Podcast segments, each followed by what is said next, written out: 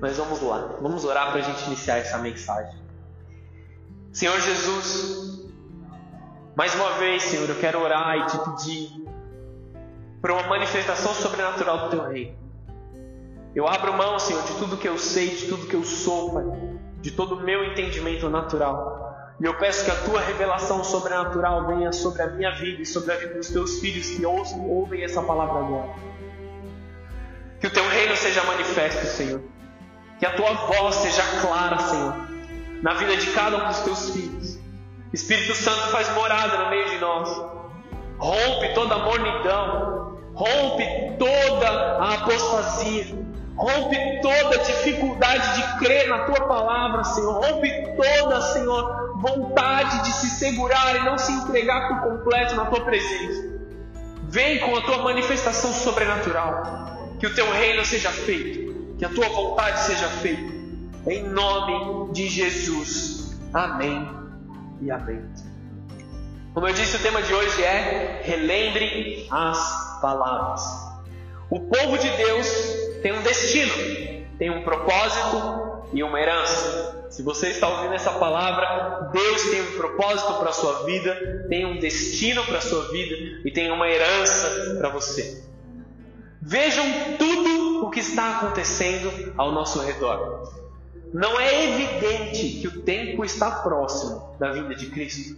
Não é claro para você que o tempo está próximo à vinda de Cristo? E aí muitos se questionam, como no Salmo 121, eu olho para os céus e questiono de onde virá o socorro. E aí o próprio salmista, no Salmo 121, ele responde essa pergunta: O socorro vem do Senhor que fez os céus e fez a terra. Não existe uma esperança verdadeira, não existe uma possibilidade de salvação fora de Jesus. Não existe uma possibilidade de fuga de toda essa situação que nós estamos vivendo fora de Jesus, fora da presença de Deus, porque o socorro verdadeiro vem do Senhor. E a presença do Senhor está nos levando a ver um tempo novo, um tempo onde a vinda de Cristo é mais real do que o nascer pôr do sol. Nós estamos com isso claro nas nossas mentes. Nós estamos vendo que não existe mais um período de paz. Se você olha para a economia, a cada dia é uma novidade. A cada dia existem pessoas perdendo dinheiro ou ganhando dinheiro é, à custa dos outros. Se você olha para a saúde, você vê números assustadores quanto a doenças, quanto ao Covid-19, tocando mais casos, tocando mais famílias. Se você olha para a política, é ainda muito mais assustador. Cada dia é um escândalo novo. Cada dia mais máscaras caindo daqueles que estão praticando mal. Não existe mais paz para aquele que está vivendo as coisas erradas, as máscaras estão caindo, as circunstâncias têm sido é, desfavoráveis, não só para aqueles que estão vivendo o verdadeiro Evangelho, mas para aqueles também que, que não, estão, não estão vivendo, que estão completamente no pecado, porque a crise ela vem nivelar todo o povo. A crise ela vem nivelar tanto o cristão como aquele que não é, justamente para que se revele aquele que é verdadeiramente cristão, aquele que crê de forma verdadeira, aquele que verdadeiramente está com seu coração no Senhor. Muitos têm tomado esse tempo como um tempo de descanso. De, se não podemos sair, vamos ficar em casa e vamos descansar. Vamos aproveitar esse período como um período de descanso. Vamos ficar na frente da televisão, perdendo nosso tempo, esperando que as, que as igrejas sejam reabertas, que nossos trabalhos sejam reabertos, que as ruas, os mercados e tudo mais sejam reabertos para a gente voltar à nossa vida normal. Muitos estão somente sentados e esperando. Agora, aqueles que têm uma visão espiritual das coisas estão se preparando. Essa mensagem vem da parte de Deus para você que não fique sentado, que não fique acomodado com a situação como ela está vindo. E muito pelo contrário também, lute contra ela. Ah, mas o que eu sozinho posso fazer contra a doença? o que eu sozinho posso fazer para ajudar na política. Eu já votei, eu já pus o meu voto lá. O que você, como cristão, pode fazer é orar. O que você pode fazer é dobrar os seus joelhos na sua casa e clamar por uma mudança espiritual. Aí você fala assim: Poxa, mas eu sou só um. Só que você não vai pela sua força, você vai pela força de Deus fazer uma mudança. Então, se você olha para a sua situação ao redor e as coisas estão bagunçadas, as situações não estão agradáveis, coloque os seus joelhos no chão, porque Deus vem ao seu favor. Amém? Nunca houve um tempo em que tínhamos tanto acesso à palavra de Deus. A palavra de Deus nunca foi tão pregada e tão acessível às pessoas. Obviamente, muitas igrejas, alguns meses atrás, nós estamos vivendo isso há dois meses, de, nesse período de fechamento, né? Muitas igrejas estavam abertas em muitos bairros de muitas cidades.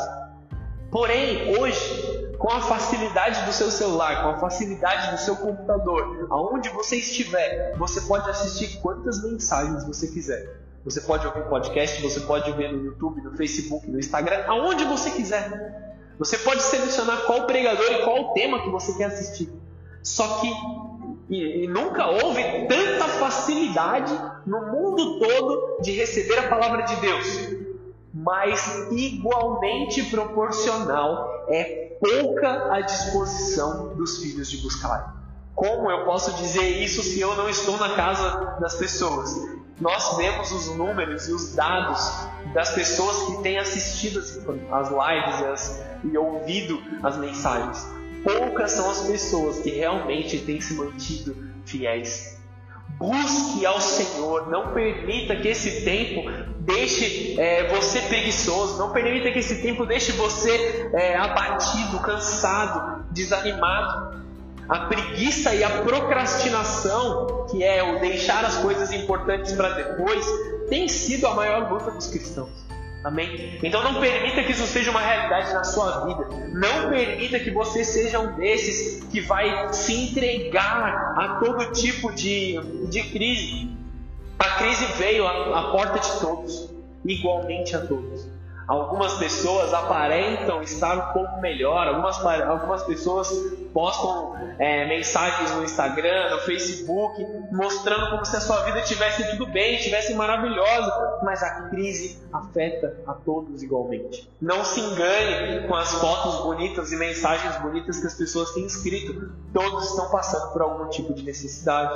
Eu e vocês também, todos nós seja ela econômica, seja ela na, na saúde, seja ela é, relacionada à política, seja ela emocional.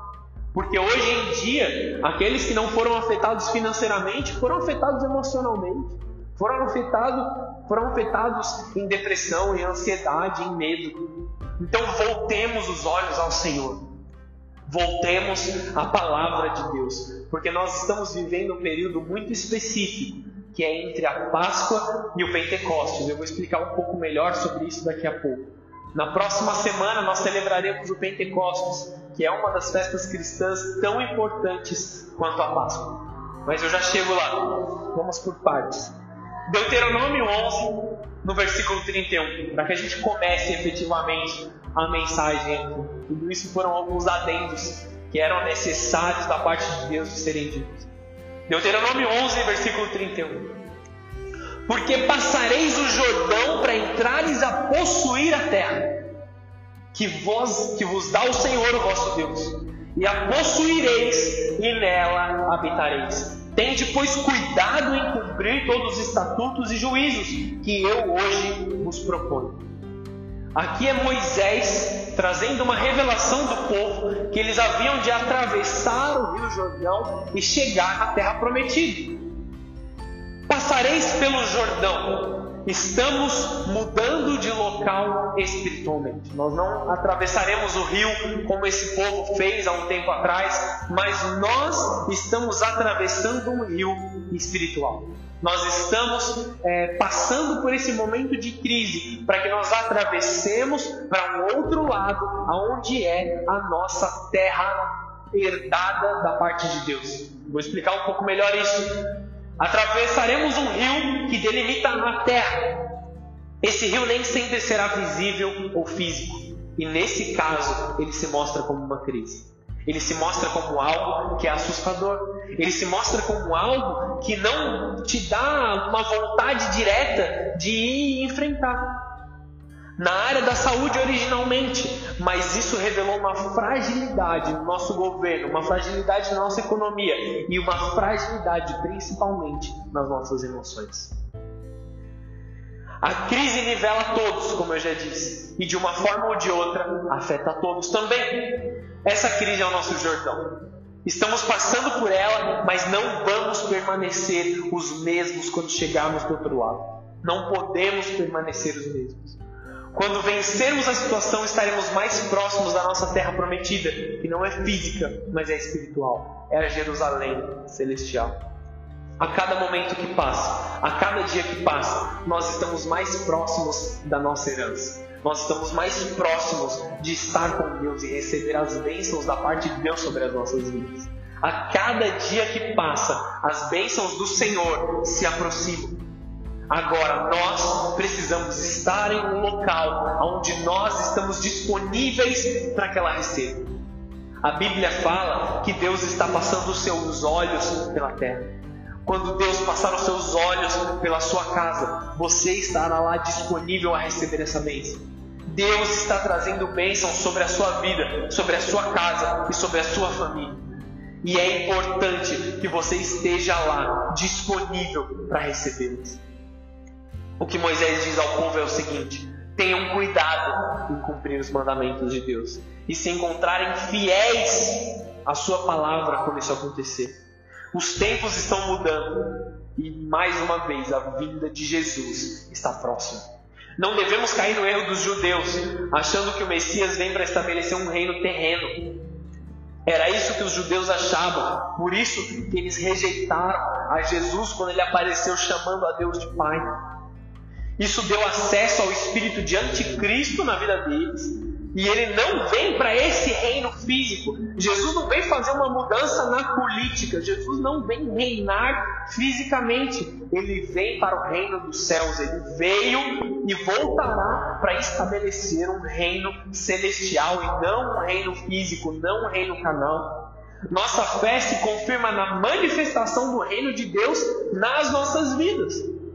E o próximo passo é tomar posse da herança. E o que eu vou fazer? Relembrar a lei de Deus e a sua promessa. Nós precisamos relembrar a lei de Deus. Nós precisamos torná-la viva e eficiente dentro de nós, porque a promessa é real.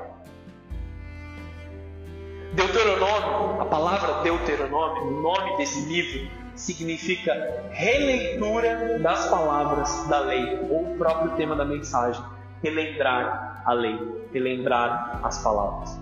Moisés introduz a lei junto com a necessidade de seguir.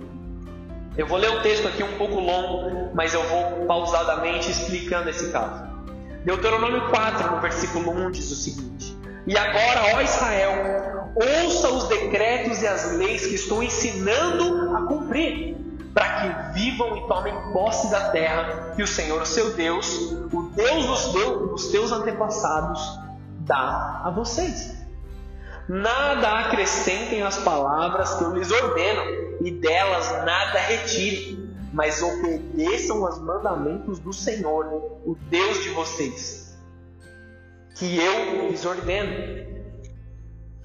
Pulando um pouco à frente, eu lhes ensinei decretos e leis, como me ordenou o Senhor, o meu Deus, para que sejam cumpridos na terra de vocês, estão entrando para dela tomar posse.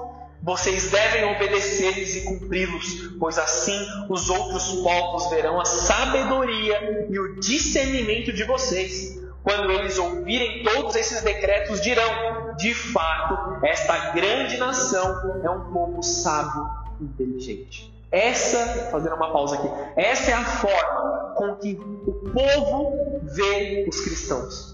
Apesar de toda a chacota, apesar de toda a bagunça, apesar de toda a vontade do mundo de falar mal daqueles que creem em Jesus, apesar de tudo o que os outros de fora falam sobre os cristãos, eles realmente olham para essas pessoas como sábios e inteligentes, porque eles são abençoados em tudo que eles fazem. Aqueles que são cristãos são dedicados em tudo que eles fazem, porque a dedicação não é carnal, a dedicação vem da parte de Deus. Continuando o texto aqui, pois que grande nação tem um Deus tão próximo como o Senhor, o nosso Deus sempre invoca. Entendam essa mensagem. Deus está próximo de nós. O nosso Deus está próximo de nós. Ele não está nos céus, vivendo um banquete maravilhoso, apartado do seu mundo. Ele está com você, ele caminha com você. O Espírito Santo mora dentro de você. Quando Jesus subiu aos céus, ele deixou o Espírito Santo conosco para que nos fosse um consolador. Então não ore para Deus como um Deus distante, olhe para Deus como um Deus próximo. Fale com o Senhor, porque Ele está ao seu lado. Jesus está aí na sua casa, onde você está ouvindo essa mensagem, ao seu lado, sentado ao seu lado, esperando que você se manifeste, esperando que você abra a boca para conversar com Ele. Deus é vivo e real ao seu redor. O nosso Deus que responde sempre que o invocamos. Continuando o texto. Ou que grande nação tem decretos e preceitos tão justos como essa lei que estou apresentando a vocês hoje. Prestem atenção a uma coisa: a palavra de Deus é a única lei, é o único mandamento que nos ensina a amar o próximo como nós nos amamos. Nenhuma outra lei é tão perfeita, nenhum outro mandamento é tão perfeito, nenhuma outra religião ou outro ensino ou qualquer sabedoria mundana ela é tão completa e tão maravilhosa quanto a palavra de Deus. A palavra de Deus, ela nos ensina o princípio de todas as coisas e o fim de todas as coisas. A palavra de Deus não existe, é, ela é, mais, é, não existe novidade fora da palavra de Deus. Ela é mais atual do que o próprio jornal de amanhã. Todas as coisas que estão acontecendo no mundo hoje foram profetizadas, estão escritas na palavra de Deus.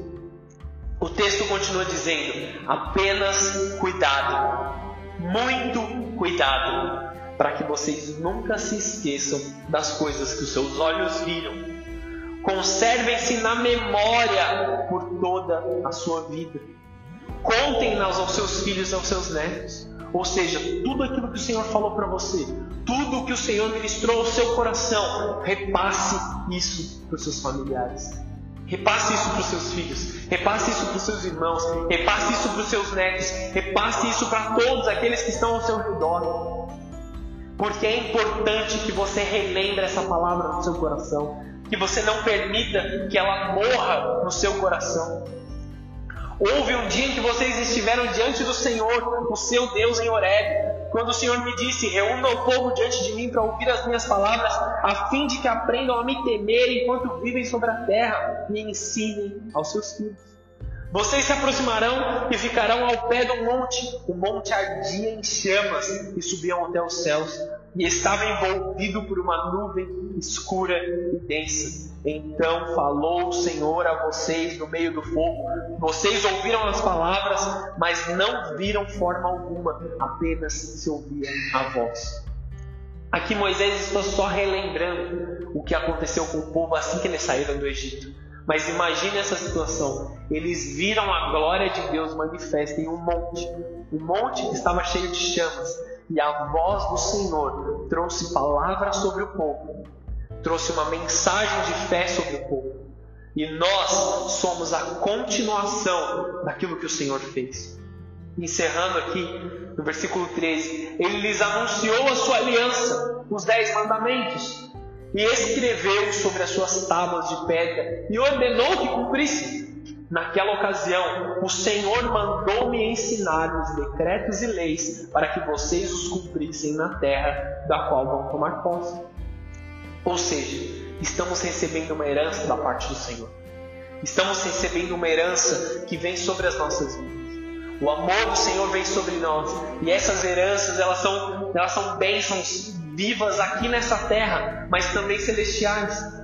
E nós precisamos, para acessar isso e para é, conservar essas bênçãos que vêm da parte de Deus para nossas vidas, nós precisamos ser obedientes à mensagem.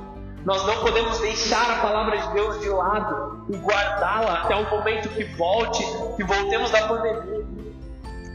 Mas é como uma chave para receber a herança de Deus, as bênçãos de Deus, assim como a terra prometida, a nova Jerusalém espiritual. É necessário ouvir e obedecer as palavras escritas nesse livro. Não só a salvação da qual clamamos a Jesus, aquele que morreu na cruz por nós, mas a vida de bênçãos debaixo da obediência de Deus só podem ser acessadas se ouvirmos a voz de Deus e a obedecermos. Existem muitas bênçãos decorrentes da obediência, assim como muitas maldições decorrentes da desobediência. Eu vou resumir aqui o que Moisés fala um pouco à frente. Para aqueles que são obedientes, aonde eles entrarem, aonde eles saírem, eles terão as suas obras bem feitas. Terão suas casas cheias e fartas. Terão o seu trabalho abençoado. Terão suas famílias prósperas no amor de Cristo e terão paz de espírito.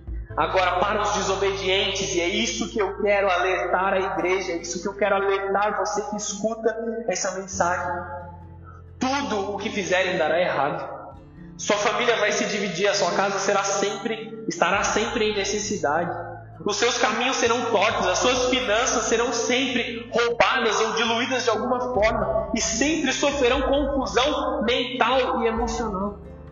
Aqueles que hoje estão é, vivendo fora da paz que vem da parte de Deus, que estão vivendo com ansiedade, com depressão, precisam voltar os seus olhos lei de Deus e à vontade de Deus para que tenham e recebam dessa paz espiritual que vem do Senhor. Nós precisamos reavivar a palavra de Deus em nós, e a palavra de Deus é reavivada dentro de nós quando nós praticamos ela. Quando nós vivemos a palavra de Deus, e aqui vem claramente para nós: nada acrescentem as palavras que eu lhes ordeno, e nem delas nada retirem. Obedeçam os mandamentos do Senhor nem mais, nem menos, mas a exata medida do Senhor. Qualquer desobediência parcial da palavra de Deus é visto, é visto como uma completa desobediência diante de Deus. Não podemos fazer como muitos fazem dizem, nós cumpriremos isso e aquilo outro, mas isso e isso nós não concordamos. Isso é uma desobediência contra Deus, porque o Evangelho ele é completo. O mesmo Deus que disse não matarás, disse não roubarás. Se você cumpre um mandamento, mas descumpre outro, você descumpre toda a palavra. Deus chama filhos fiéis nesse tempo. Deus precisa que você seja um filho fiel nesse tempo, para que a sua casa receba a bênção da parte dele, para que a sua família receba a bênção da parte dele. Precisamos demonstrar em nós não só palavras de fé, mas atitudes que demonstrem quem realmente somos nessa fé. Nossas atitudes têm que refletir fé. As suas decisões são baseadas em quê? A sua vida tem sido baseada em quê? Tem sido baseada em atitudes de fé. Renúncia por coisas, renúncia de coisas mundanas para que vocês vivam com Jesus. Ou o seu prazer próprio a sua vontade própria sendo exercida. Deuteronômio 5:24. E vocês disseram: O Senhor nosso Deus mostrou-nos sua glória, a sua majestade, e nós ouvimos a sua voz, ainda que dentro do fogo. Hoje vimos, de, vimos que Deus fala com o homem e que ele está ainda vivo. Moisés também lembra a reação do povo. Depois de falar todas essas palavras, depois de lembrar os dez mandamentos, ele fala assim: essa foi a reação que vocês tiveram quando vocês viram que Deus fala. Duas observações sobre a reação do povo. Em primeiro lugar, Deus fala com o homem. Eles se espantaram porque perceberam que Deus fala com o homem, porque perceberam que Deus se comunica. O espanto dos homens era visível por perceber que Deus fala com o homem. Muitos se surpreenderam em ouvir a voz de Deus. Muitos podem estar ouvindo essa mensagem agora e pensando assim: mas será que Deus pode falar comigo? Mas será que Deus realmente se comunica? Será que Deus realmente fala? Muitos dizem ouvir da parte de Deus, mas será que eles não são loucos? A realidade é que Deus quer falar com você. Deus quer ter um relacionamento com os seus filhos. Deus não é um pai distante. Deus não reflete talvez a figura paterna que você teve, que te abandonou, que te deixou de lado. Deus é um pai presente, é um pai vivo, é um pai que te ama, é um pai que quer estar com você. Existe uma vontade da parte de Deus para a sua vida, para a sua casa para a sua família, e Ele mesmo quer comunicar isso para você. Olha o que Moisés fala um pouco antes: pois que grande nação tem um Deus tão próximo como o nosso Senhor. Isso não prova a proximidade dele. O nosso Deus sempre que o invocamos. Deus não deixa de responder aquele que clama a Ele, seja em arrependimento, seja num pedido de socorro, seja em agradecimento. Seja em ações de graça, seja de qualquer forma, o único motivo de você não ouvir a voz de Deus é a sua própria falta de vontade. Você precisa se dedicar a estar na presença de Deus e ouvi-lo. Marque um horário para estar com Deus e compareça. Coloque no seu coração de que todas as manhãs, ou todas as noites, ou 15 vezes ao dia, seja a forma como que você se sentir melhor, mas faça algo para Deus. Ore diariamente, esteja na presença de Deus diariamente, porque Ele quer se comunicar com você. Muitos dizem que não ouvem a voz de Deus, mas também não param para ouvi-lo. Como você pode saber as coisas de Deus sem conhecê-lo? Como pode medir, discernir o que é certo e o que é errado se você não conhece a palavra de Deus, se você não conhece a vontade de Deus? Como você pode tomar as decisões corretas sem ouvir a Deus? Jesus, antes de tomar qualquer decisão, Jesus, antes de fazer qualquer coisa, ele ia aos montes, ele se afastava, ele ia sozinho e orava. Se Jesus, que é Deus, precisava orar para estar em conexão com o Pai a todo tempo, quanto mais nós. Jesus, antes de chamar os doze apóstolos, ele vai para o monte de madrugada. Quando ninguém estava acordado, Jesus se levanta e vai orar. E busca a revelação de Deus de quem viria para seguir e continuar o caminho que ele estava apresentando. Quanto mais nós não precisamos orar, Quanto mais nós não precisamos ouvir a voz de Deus, estarmos conectados com Ele. Quantas são as demandas diárias que tentam nos afastar da presença de Deus? Quantas coisas diariamente tentam nos tirar da presença de Deus? Quantas informações, mensagens, quanta, quantos programas na televisão, quantas armadilhas estão ao nosso redor? Se nós não estivermos conectados à voz de Deus, nós cairemos facilmente nas armadilhas das trevas. Se não conhecemos a vontade de Deus, continuaremos tomando decisões erradas e erradas de novo e de novo. E aí você levanta os seus olhos aos céus e diz: Mas nada dá certo comigo. Por que, que eu nunca consigo fazer algo correto? Por que isso? Por que aquilo? Acho que tem algo errado comigo. Porque nós não estamos ouvindo a voz de Deus.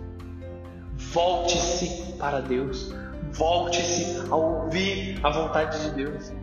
E a segunda observação que eu tenho para fazer sobre esse texto é o que o povo disse.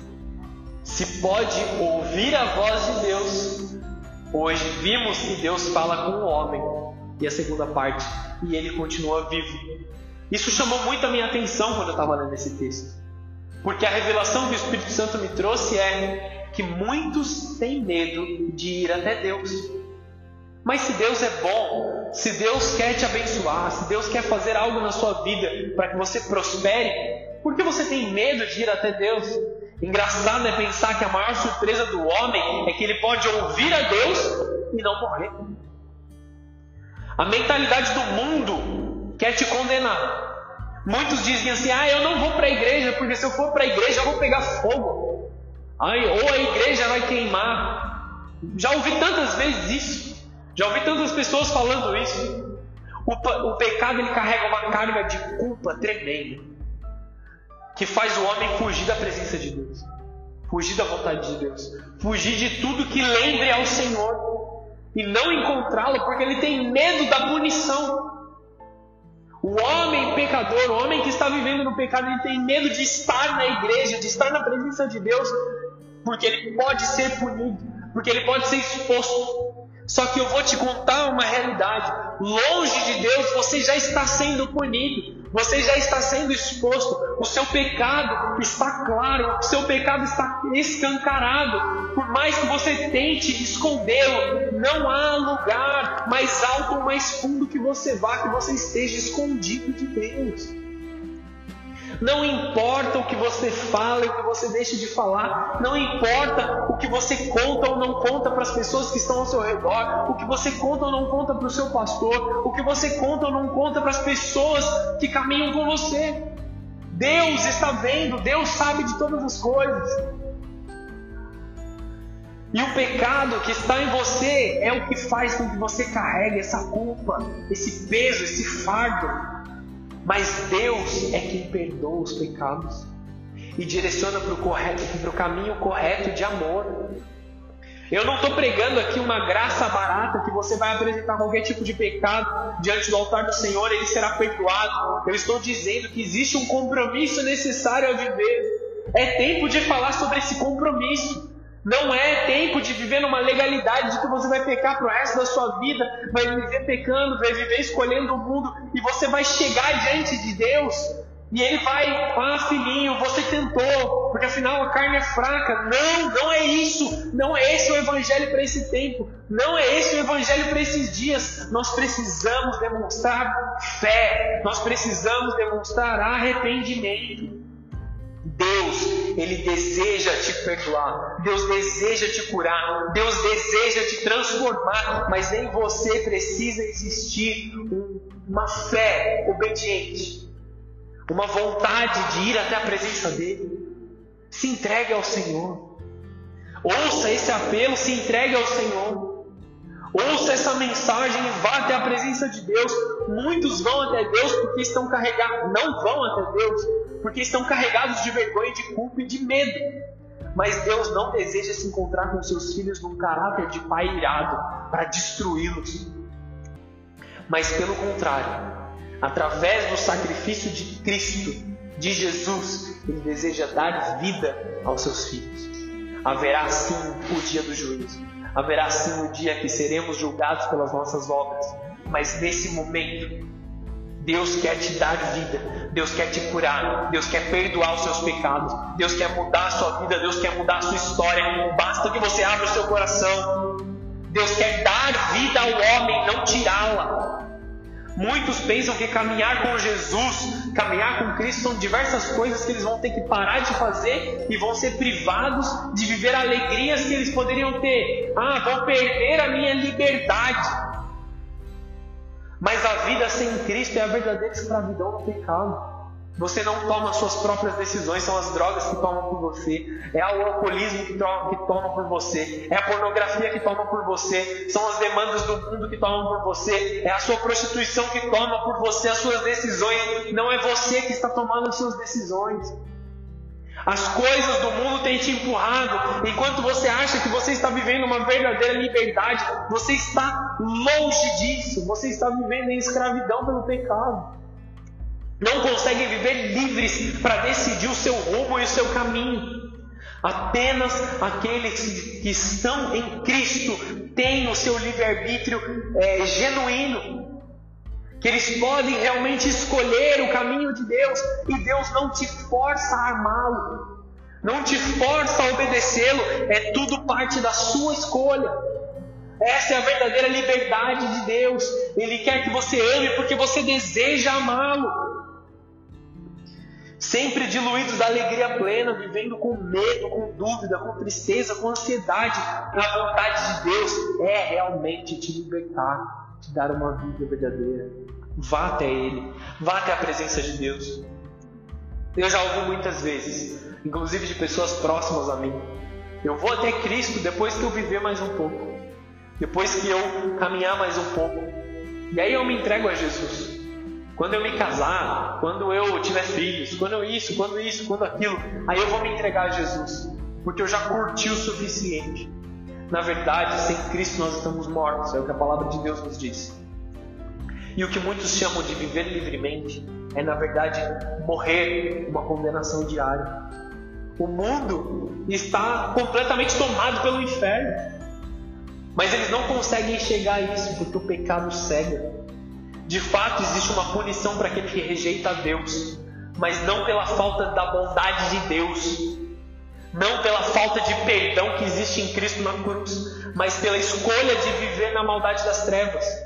A escolha é feita pelo homem. Por mais que eu tente pregar, por mais que eu tente ministrar, por mais que eu vá atrás, faça ligações, a escolha e a decisão é sua. Você precisa ir até Cristo. Você precisa se abrir até o Senhor.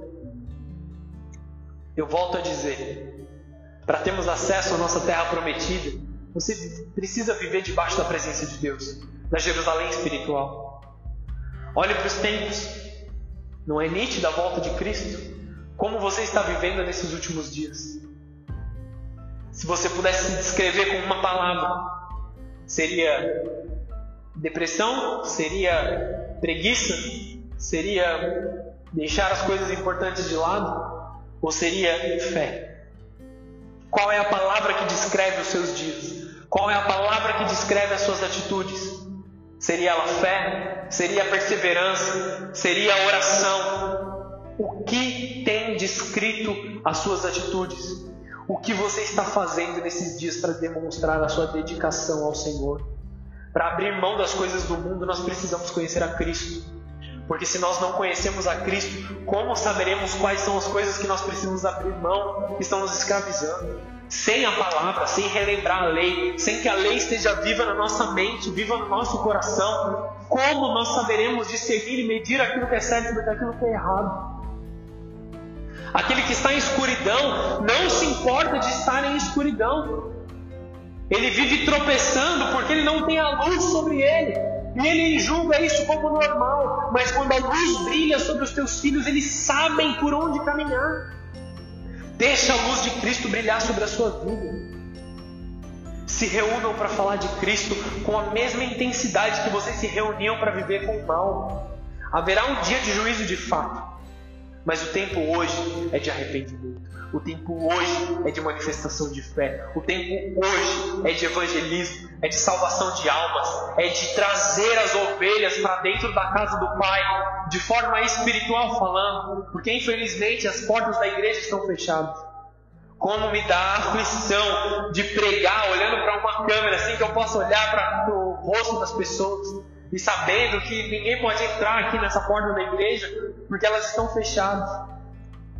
Isso me leva a orar com uma oração insatisfeita, com uma oração de guerra contra o mundo, contra o pecado, clamando por uma manifestação de Deus que sopre um vento, que mande longe esse Covid-19, que mande longe essa, essa doença que está assolando o nosso tempo essa crise que começou na saúde, mas se estende em todas as áreas do mundo. Que esse tempo passe e seja abreviado por amor aos santos. Isaías 55:1, estou caminhando para o fim da mensagem. Isaías 55:1. Para você que está longe de Deus, para você que está pensando, nossa, eu perdi todo o meu tempo. Eu cheguei até aqui e eu não sei mais o que eu faço. Eu já estou completamente perdido, eu já estou completamente distante. Isaías 51. Venham, todos vocês que estão com sede, venham às águas. E vocês que não possuem dinheiro algum, venham, comprem e comam. Venham, comprem vinho e leite, sem dinheiro, sem custo. Ainda há tempo de adquirir a fé verdadeira em você, no altar de Deus. Comprem sem dinheiro o óleo da unção de Deus, do Espírito Santo, sem dinheiro. Comprem de graça o vinho da aliança de Jesus, o sangue que te perdoa. Comprem sem dinheiro, sem custo, sem valor, o pão da vida que nos alimenta, que é Jesus. Bebam de graça a água que traz vida que traz paz, que está nas dependências de Deus. Você não precisa fazer nada que te custe, não é dinheiro, não é é, não são posses, não são bens, é a sua vontade, é o que está dentro de você, é você se disponibilizar, é você parar de fazer as outras coisas, se ajoelhar e falar: Deus, fala comigo, Deus se revela a mim, Deus, eu preciso mais da tua presença. É dessa forma que você adquire o pão que mata a sua fome verdadeiramente. O sangue de Cristo, o vinho que te liberta, que é a aliança que Jesus fez conosco. Nesse momento, Deus, Deus pode ter te dobrado, para que você preste atenção no que é importante.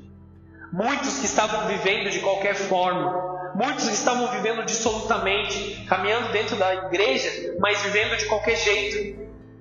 Deuteronômio 8,3 diz assim: Ele te humilhou e ele te deixou ter fome e te sustentou com maná que tu não conhecias, nem os teus pais o conheciam, para te dar a entender que não só de pão viverá o homem, mas de tudo que procede da boca do Senhor viverá o homem. Entenda uma coisa: Deus ele não foi pego de surpresa nessa crise. Como eu ouvi uma mensagem, Deus ele não estava passando pelo mundo e falou: ah, uma crise, ah, uma doença.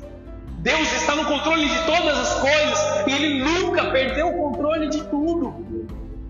Aqui o texto fala: maná que você não conhecia, nem os seus pais conheciam. Fala de uma mudança de cultura. Deus, Ele te dobra. Ele usa a crise de uma certa forma para te dobrar, para que você olhe o que é mais importante para que você volte os seus olhos para aquilo que Deus te dá, para sua família, para sua casa, para as coisas que realmente você precisa investir. E lá você compra e bebe sem dinheiro. Deus te dá um alimento novo, um ensino novo. Relembre-se das palavras. Deus não foi pego de surpresa nessa situação. Ele não falha nunca e nunca falhou. E não é hoje que Deus vai começar a falhar com a sua vida. Nós estamos vivendo, como eu mencionei, o tempo entre a Páscoa e o Pentecostes. No domingo que vem é a comemoração do Pentecostes. Essa é uma festa originalmente judaica que simboliza a festa da primeira colheita. É o tempo em que todos os judeus, do nascer do sol até o pôr do sol, se punham a trabalhar, se punham a colher, porque a colheita era muito farta. Esse era o tempo de colher tudo o que eles estavam plantando. Era tempo de trazer toda a colheita para dentro das, das suas casas. Simboliza o tempo de preparo para a colheita. Estamos sendo empurrados para essa colheita. Entenda isso, igreja de Jesus. Entenda isso, igreja Bola de Neve de Santa Branca. Você está sendo empurrado para uma colheita. Você vai colher coisas da parte do Senhor. Você vai colher bênçãos da parte do Senhor. E você também está sendo chamado nesse tempo como um dos trabalhadores para colher muitas almas e serem salvas muitas almas nessa cidade. Aonde Deus te colocou, Deus está te fazendo como um trabalhador para trazer a colheita desses frutos. Os campos já estão brancos. É necessário que os filhos de Deus façam a colheita. É tempo de chamar os trabalhadores para a seara. O reino precisa de pessoas compromissadas com o serviço do reino, não espectadores. Não pessoas que sentem-se apenas nas, nas cadeiras, ouçam a palavra e vão para sua casa dormir, mas pessoas que constantemente trabalhem, constantemente desejem que o reino venha. Para encerrar verdadeiramente agora, Mateus 9, versículo 36. E vendo as multidões, aqui Jesus, teve grande compaixão delas, porque andavam cansadas e desgarradas, como ovelhas que não têm pastor. Então disse aos seus discípulos: A seara é grande, mas poucos são ceifeiros. Rogai, pois, ao Senhor da seara que mande ceifeiros para a sua seara. Se você sair daqui da igreja, se você sair da sua casa, se você olhar pela janela, ou se você simplesmente abrir as suas redes sociais. Porque andam cansados e desgarrados. Quantas pessoas vocês não vão ver cansados e desgarrados? O mundo está exausto. As pessoas estão exaustas, impacientes, ansiosas, depressivas. Nós, como cristãos, devemos ter compaixão, a mesma compaixão que habitou em Cristo. E nós só podemos trazê-las para um lugar para dentro da casa do Senhor, para dentro da presença de Deus, para dentro do Evangelho. Uma mudança espiritual, não física, mas espiritual. Essa palavra ore para que o Senhor envie, envie, no original do grego é ekbalo, que significa enviar, expulsar com violência, sem direito a retorno. Jesus usava essa mesma palavra para expulsar demônios. É assim que ele envia os seus trabalhadores. Ele dá uma ordem de envio, sem direito ao retorno. Enviar, expulsar, uma violência no envio, sem direito a retorno. Se você foi até a presença de Deus, confessou a Jesus como seu Senhor e Salvador e disse: Eis-me aqui, Senhor, eu estou disponível para a tua vontade, não existe retorno para você porque o retorno é morte e destruição. Satanás já te conhece. Quando você começou a estar na presença de Deus, Satanás colocou um cartaz com o seu nome lá no inferno. Busca, recompensa. E agora você não tem mais direito a retornar para o mundo. Você tem que continuar caminhando com Cristo. E Jesus te envia. Jesus te envia para algo maravilhoso. Não olha para trás. Você não tem direito de voltar para o mundo. Você foi expulso do mundo com violência. Você pertence a Deus. Você é um filho. Você é amado de Deus. Não tem mais lugar para você onde você veio. É tempo de uma nova e grande colheita de almas, uma nova e grande colheita de salvação, de pessoas sendo transformadas, de vidas sendo mudadas. E você faz, faz parte dessa obra. É um novo avivamento, é uma nova chama de avivamento que não vai se acabar, que não vai se esfriar, porque nós vamos manter esse avivamento vivo nós seremos aqueles que vamos continuar a obra de Deus, que vamos passar para todas as próximas gerações. Os nossos filhos vão ser criados na presença de Deus, no amor de Deus. Isso é para mim e para vocês. Qual o seu papel? Assim como a missão dessa igreja: salvar, salvar vidas, salvar almas, salvar e evangelizar e arrebanhar o máximo de vidas possível no menor tempo possível. Essa é a missão da igreja. Salvar o máximo número de pessoas no menor tempo possível. Nesse tempo, seja encontrado sem preguiça, sem desculpas. Vários, vários, vários são os motivos para você não servir ao Senhor. Mas um só é o motivo para você se prostrar, largar tudo e viver na vontade dele. Ele morreu por você, ele te amou primeiro. Feche os seus olhos, vamos orar. Senhor Jesus, eu quero te pedir pela tua graça e pela tua majestade santa, Pai. Envia os ceifeiros, Pai. Envia aqueles que estão disponíveis, Jesus. Envia, Senhor, cada um daqueles que ouvem essa palavra, Pai. Expulsa-os com violência para cumprirem o teu chamado. Rasga o céu, Senhor, sobre a vida de cada um dos teus filhos, Pai. Eu te peço, Senhor, com uma oração, Senhor, com, como que com dores de parto, gerando algo na vida dos teus filhos. Senhor, em nome de Jesus, envia-os, Pai. Envia-os a fazer a sua vontade. Envia-os a exercer o teu reino. Envia o Senhor. Segundo a tua palavra, segundo a tua vontade, Deus faz algo sobrenatural, Pai. É isso que eu te peço, é isso que eu clamo pela tua presença. Que nós vivamos, Senhor, esse tempo de colheita. Que nós vivamos esse tempo de ver uma salvação verdadeira, de ver pessoas sendo completamente transformadas, completamente arrebatadas do mundo para a tua presença. Eis-nos aqui, Senhor. Equibalo, Senhor. Envia os teus filhos. Envia os teus trabalhadores. Envia os teus obreiros verdadeiros, Pai. Em nome de Jesus. Em nome de Jesus. Amém. E amém. Graças a Deus, amém. Eu quero te agradecer por ter acompanhado essa mensagem conosco. Quero te abençoar, abençoar a sua casa, abençoar a sua família em nome de Jesus.